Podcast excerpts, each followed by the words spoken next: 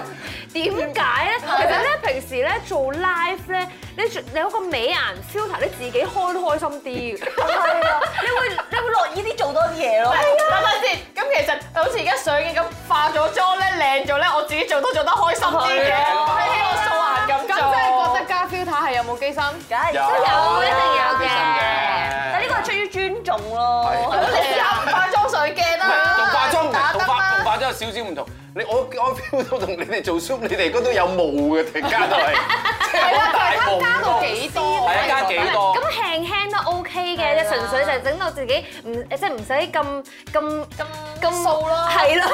即係自信嚟㗎嘛，係咪？咁但係係啦有啲真係加到塊面勁，我哦蛇精，我蛇蛇精蛇你真係認精女。唔到嗰啲真係太過分 啦。咁嗰啲就成冇機心啊，因為佢 蠢啊，蠢啊，嚇走晒啲人添啊！哦，好好好，下一個。 嗱，如果喺大圍嘅 meeting 裏面啦，佢突然之間私底下 message 你，第一句讚就係話：喂，你着嗰件衫好好睇啊！咁咁佢一定有啦。有啦，仲要私底下開會啦，好冇啊？但不過唔係做喎，頭先你講到呢一度都好啦，佢全部都係有機心嘅，但我覺得係全部都應該做喎，大家係咪覺得啦？即係譬如係如嘛？果你心儀對象佢咁樣做，我係啊開心開心到呢。係啊係啊係啊！即係其實即係等於你上堂讀書嘅時候冇啲傳紙仔俾你啫嘛。靚啊！係啊，即係讚下你，係啊，佢接受咗， 其實好難接受，佢佢有少少知你㗎，你好靚啊！唔哎係啊，我而家咬字咬得好正㗎啦，我想模擬翻咧小學嗰種感覺哦啫。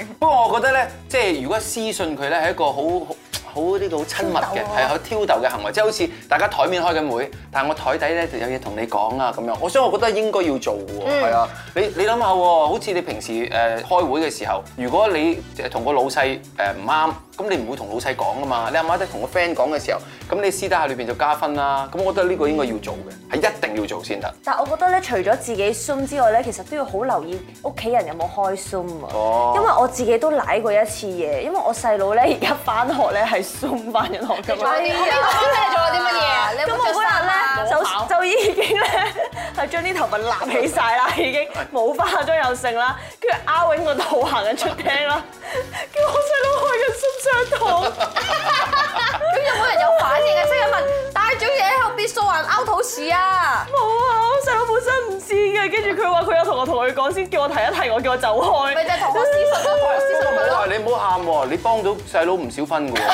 點解咧？嗱，細佬多謝你如如果你有機心嘅話，頭先所我哋所講咧都係搞自己啫嘛。你但係你你要諗下喎，如果你有個人幫你喺後邊出現嘅話，有分數可以加好多。打個譬啊如，你做上手 Zoom，你只狗仔啫，哇哇哇，哎呀，B B 你好啊，跟住，哎呀我做緊嘢啊咁，你玩狗嗰個狀況咧，你就可以俾啲同事見到玩狗嗰個狀況，係啊，就俾啲同事覺得你好好㗎啦。咁但係我家姐話自己冇機心咩？大哥，係咪？即係即係，如果若然有機心，咁度呢啲嘢咯，係咪啊？咁你咪可以即係將啲愛心加上去咯。你無端端可以玩完狗之後攞支笛出嚟 B B B，吹毛同笛突然間變咗。係啊，或即者係你下次細佬 zoom 嘅時候，你下面係咁吹木同笛咯係。咪？好好有唔係你唔好搞你嘅細佬，即係我意思係話，因為 Zoom 喺屋企，你喺屋企你放啲乜嘢喺後邊，或者你做啲乜嘢，就代表你咩性格係啊，我啊細佬就可以放佢家姐喺後面。係啦。家姐有開心，放頂有音樂才華，咁放家姐有啲 咩咧？喂，好可能佢咪誒咩咯，即係話俾啲同學聽咯。你睇下我我有有家家姐係我屋企明好有星嚟愛㗎嘅，雖然唔係好紅 嘅。同埋有素顏，有係啊啱緊肚臍。唔係，個有時真係喎，你你喂好好，你而家喺屋間房裏邊係書房嘅話，你背後係擺咩書，人哋會睇㗎。嗱，咁假設如果大家聽日有一個 Zoom 嘅會議，你會用啲咩招數去吸引人注意？我前面會打燈，好緊啊好緊要係啊啊，打燈照靚個樣真係，哇，同即係同開 filter 冇分別。係咯，嗯我好普通嘅呢個應該必定要㗎啦，我會熄燈咁咯。係啊，係啊咪？咁你叫攝鏡鏡頭頭啦啦。嘅，全黑咁樣做。誒熄鏡頭都係喎，我試過一招，我係試過熄鏡頭嘅喎，因為咧熄鏡頭就會出你原本揀個 profile 嗰張相㗎啦。我 keep 住都哦係靚仔。係啊係啊係啊，你都可以 keep 張 你，因為你可以仲可以話，哎呀唔好意思，我唔識點樣撳翻個 live，啊咁就淨係出個樣。係喎，有啊，咁你就啲人話有招咧係話誒唔想開 cam，搞咁多嘢好煩，或者直接話哎呀唔好意思，我 cam 壞咗，開唔到，唔識整啊！你睇咗張 profile pic，我齋出聲啦啊咁樣咯。啊不過開 p o 都有個衰嘅，我試過一次嘅，我開 p o 繼續開會啦。咁誰不知咧，咁我就誒呃頸渴，咁我開斟水飲啦，斟斟下啲同事就會問啦。你做咩屙尿啊？我哋哦成日聽到個水喂聲個水聲， 跟住我唔係我斟緊水啊！佢佢喺度扮嘢咧，你屙緊開尿啊。開翻個 cam 睇咩唔通？係咪就係咯？咁所以呢啲係要小心嘅啊嚇。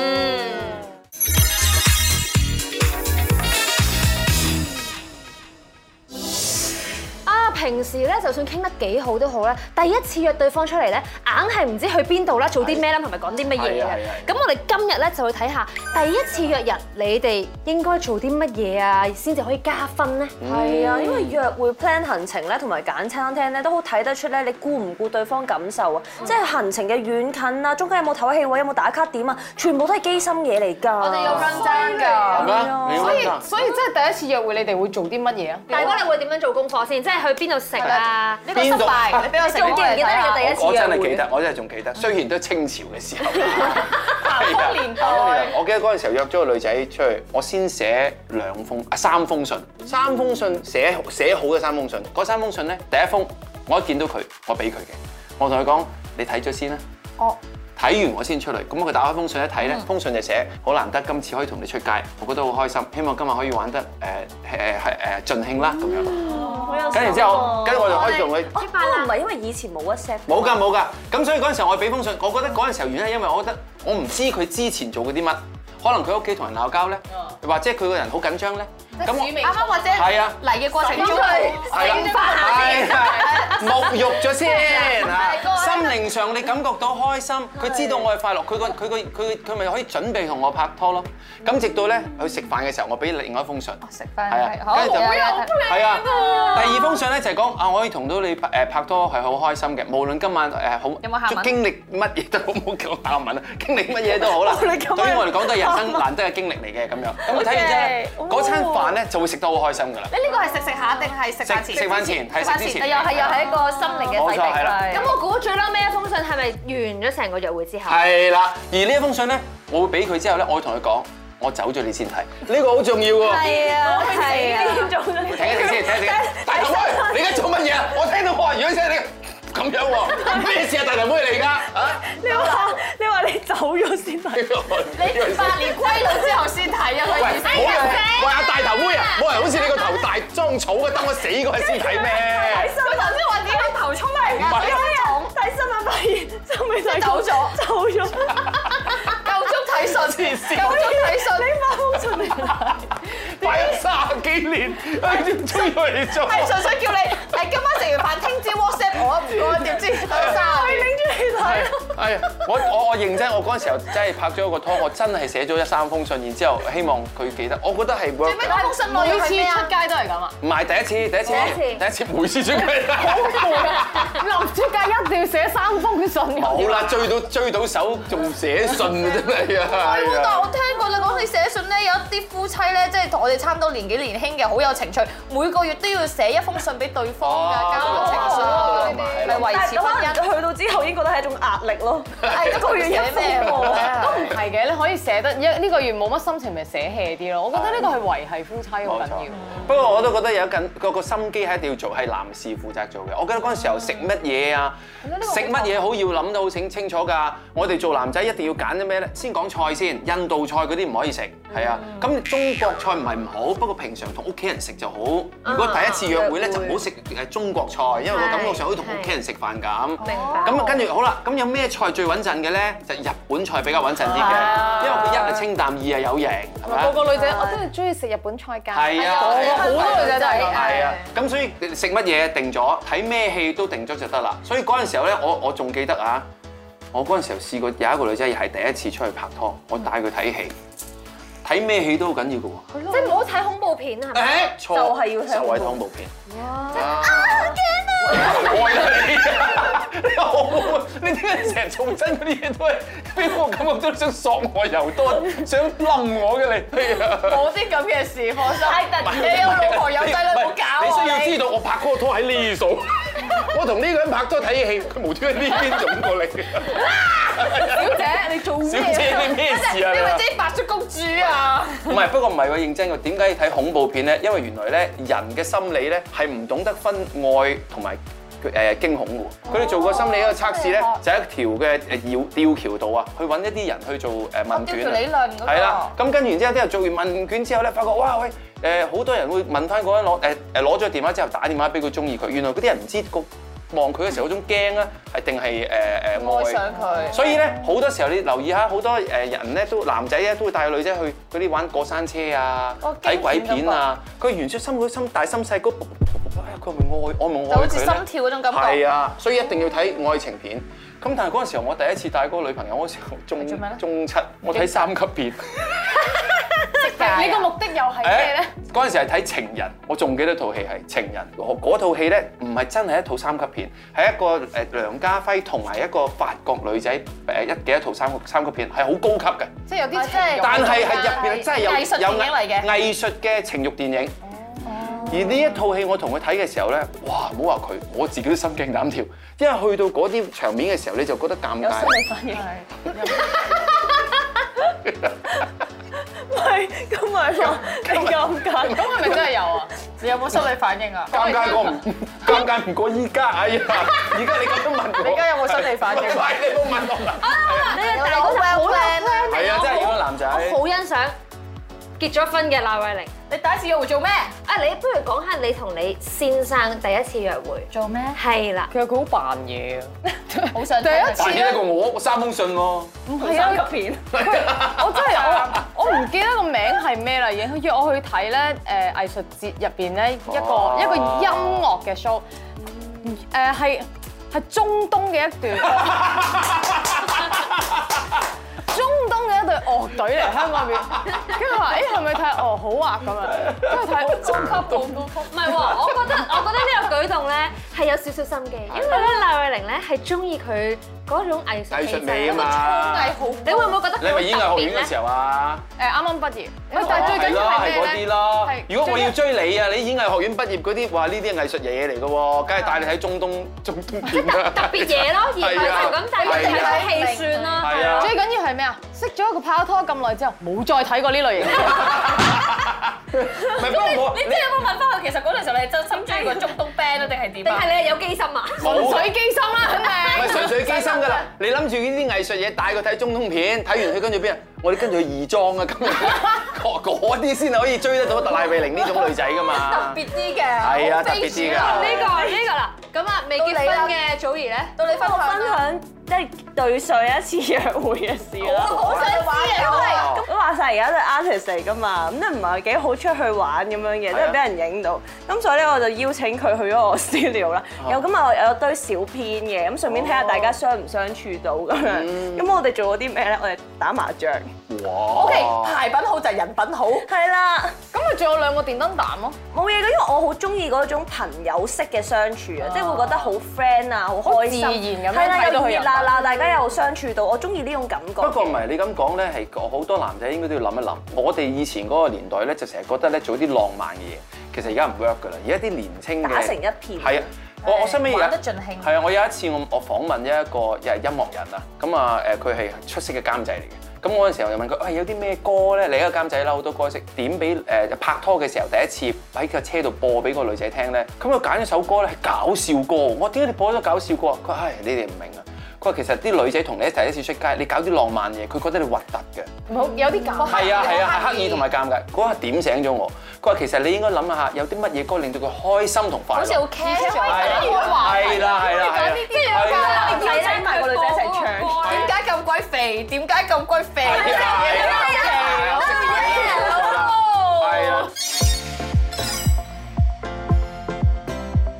好啦，終於嚟到最後一次嘅心機研習社啦，今次就係大祖兒同埋馮盈盈嘅 final battle 啦，邊個心機女王啊？嗱，今次嘅情景咧就係你哋咧一直都係心儀，你嘅心儀對象係森美大哥啦，嗯然後佢一個人坐喺咖啡嗰度飲緊咖啡喎，你終於鼓起勇氣上去咧同佢打開呢個話匣子，約佢出街，究竟你會點樣開始同佢講嘢，同埋約佢做啲乜嘢咧？ Hello，呢個位有冇人可唔可以坐啊？哦，坐啊！啊， 你有冇睇《天天開運王》啊？有做到七月十四都仲開緊運嗰個啊嘛，係啊係啊，入邊都真係我有份主持咗好多集㗎。係啊嗰個你嚟嘅咩？係啊係啊，哎呀，我媽成日話嗰個叫麥玲玲喎。麥玲玲係我隔離嗰個，因為哦，唔好係啊意思，你老母有啲似啊。 都一樣夠旺夫啊 係啊嘛。係啊哎你講起有睇就啱 啦。玲玲師傅佢咧，即係咧同我傾偈嘅時候咧，都周不時話我咧，唔知點解條命好旺夫㗎。哦係咩？係啊，話咧同我一齊嘅男仔咧都可以有好多嘢做啦，而且咧又會飛黃騰達啦。我都唔知講嘅嘢係咪真嘅，即係可能要試下先知。不過嗰陣時候咧，我同玲玲師傅講咧，佢話旺夫唔好啊，旺夫個男人做死啊，幫夫先好啊。如果個女人幫夫就幫埋個男人做，所以如果我揀咧，我一定揀幫夫，一定唔揀旺夫。哦，咁旺夫得嚟有幫夫，我係啊我旺夫得嚟，但同時又好幫夫嘅喎，個命格都有啲特別㗎，我可以幫手做好多嘢，做咩都得㗎。有呢啲特殊命格嘅，通常劏豬凳嚟 嘅咁不如咁啦，你幫我啊，好唔好啊？不如誒、有啲嘢咧，我要你要要要啲嘢要你幫忙啊！ 你下個禮拜得唔得閒啊？我屋企條渠塞咗，想揾人通佢。呢度忍唔到，sorry。喎。我唔知點解硬係覺得咧，你條渠應該塞咗好多年，好難得你通。先通到啊！幫下手啊！人哋話通咗之後咧，好多嘢都可以風生水起噶啦。好啦好啦好嗯啦，我一陣去街邊，頭先我見到嗰個斜坡度有渠王嘅電話，我係一咪陣幫佢就係打電你電話話啊？你電話幾多號啊？咪就係嗰個渠王嗰個咯，九五五六八六六六六六六六嗰個咯，係啊！咁不如咁啊！你俾我電話我，等我問你問佢電話啊啊！好啦好啦好好啊啦，好啊好啊！啊，同一個場景，我哋到 Joey，哥哥啊， 我唔見咗部電話，揾唔到啊！可唔可以借部電話俾我打一打？ 我想揾翻部電話，唔該你咯，啊花碗。喂，又話唔加呢個嘅喂，呢個輸硬喎。佢話咩要十四集嘅技巧啊嘛，我咪用，好學生，有聽書， 咪用啊，我有乖乖地用唔該嘅。啊咪住先，可唔可以用翻啱 timing 啲啊？你可唔可以？ moment 錯咗即係係個 moment 喺當我揾緊電話嘅時候，點解用話敲你背脊係啊，點解我唔擰轉頭嘅先貓？好，我俾電話你先先貓啫嘛。多哦，謝你啊！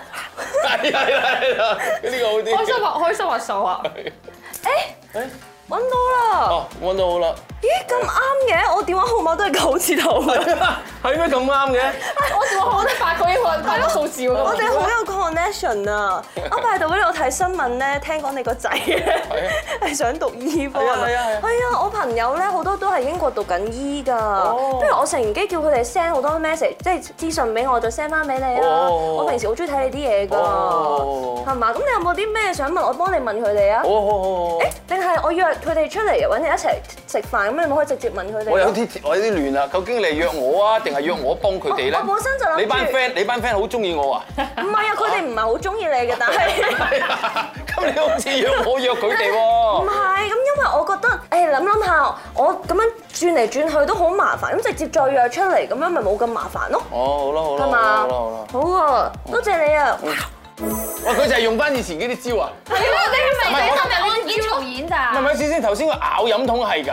係啊，咬飲筒係喎，啦，係啊，玩咗支飲筒咯，係咪好玩挑還逗啊？玩喎，同咬喎唔同喎。你嗰種我我平 feel 到痛 喎，佢直攞隻，哇好痛喎！如果佢用條脷輕輕咁撩 嘅話咧，係就啦 OK ，OK 嘅嘅，。即係啊起碼你把控喺你個嘴唇上面咁掂下掂下就 OK。你 我 feel 到痛。邊有咁誇有啊，頭先你咬嘅，真係你睇翻嗰啲睇翻片，佢係咬嘅。 好，喂，你錯晒嘅喎，嗰啲係係啊你妹佢好明顯佢喺喺誒喺做翻個過往嗰啲即係學到嘅嘢當中咧，做得唔夠好。不過馮盈盈嗰個咧，我覺得佢幾 work 喎，因為咧佢講風水呢樣嘢咧，我唔怕話俾你聽，我係曾經落過搭嘅喎。真㗎？係啊係啊落到幾多啊因為誒、我結咗婚， ？Oh my god！成功咗喎，係啊好成功到尾張，個喎。師傅話啱你唔呢係個我嗰陣時候係咁樣嘅。咁咧嗰陣時候咧，我太太咧就同我講，佢話：喂，我睇咗師傅，個師傅話咧，我出年唔結婚嘅咧，我就我就冇嘅呢實啲冇統啦咁我冇轉啊嚇呢招冇，佢冇啊，咁我冇啊。咁咁咁點啊？咁冇噶啦，咁我就結㗎啦仲同第二個一齊去㗎。不過第二個好過你 嘅，咁啊，咁結 咯。咁啊，咁啊結啦。結婚嘅理由就係一句。係啊，真係佢真係咁講，咁咪結啦，我我咁咪係咁結 啦。但係佢一個揾個好過我嗰個，我心裏邊有不甘啊嘛。咁我話好啦好啦，嗱，都話機器男人鬥性心就贏㗎啦佢。話佢下年會轉，你都冇乜嘢，咁係啊都仲諗緊。係啊哇，下年之後嗰個好過你即刻見啦，係啊係啊係啊即刻見係啊我唔可以俾你揾個好過我係啊㗎。係啊，跟完之後咧，若干年之後有一次咧，就我我我即係仔女都都都大晒啦大出生啦晒三四歲啦，唔係咪出生啫？我嗰啲仔都仲好細 啫嘛，幾歲帶一齊去滑雪啦？咁咧喺個雪兜嗰啲嗰啲嗰啲車嗰裏邊啦，就停咗喺度喎，咁個風呼呼咁樣，跟住我話喂。哦，我突然間諗起，我嗰陣時候你咪同我講嗰個上士話咩出年唔結婚係咪真㗎唔係，我唔係問真。咁佢冇話俾你聽嗰個男仔係點樣㗎？咩男仔啊？我嗰個上士喎，冇啊，冇啲咁嘅事啊。佢唔記得咗自己用過呢條橋啊！佢話冇啊，冇啲咁嘅事啊。跟住我啲咁嘅嘢啊！係啊，我冇呃我喺嗰刻。到吹係喺風雪當中業啊！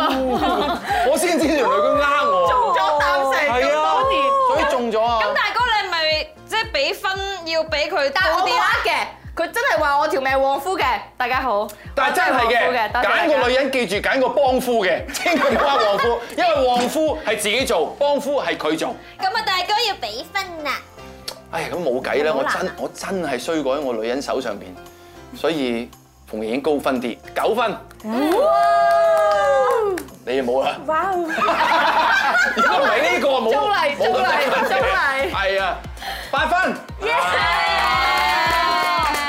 我哋而家即係交俾會計師樓咧，就呢個獨立計算啊！我就係個會計師樓啦，係啦， 你真係會計師樓，你真係好流喎，真係會計師樓。一個好流啊！嗱，而家好明顯就係馮盈盈咧，成為我哋 TVB 史上第一位心機女王。我係咪要開心咁清楚？我開心，我又可以得到加冕啦！我今年做緊事，跟住我交俾大哥加冕啊！係噔噔噔噔噔噔噔噔噔幾有心機，誒，咁我哋而家有請咧，即係贏咗嘅咧就誒抱一抱輸咗嗰個，唔好自己繞場一周啦，唔該晒。我冇輸咗㗎，體育精神，哦係，哎要記記得要同啲人抱抱，哎呀好姊妹啊！啊係好在馮盈盈贏嘅。頭先我摸個後冠，你個頭戴唔落。我即叫做我嚟打人先。好，唔使擔心啦，因為已經係最後一集嘅節目，你唔使再忍㗎啦。係啊，恭喜晒大家，恭喜晒！係啊大哥上嚟好謝。啊有機會繼續同大家見面，多謝大家支持我哋解構心機女，再見。下個再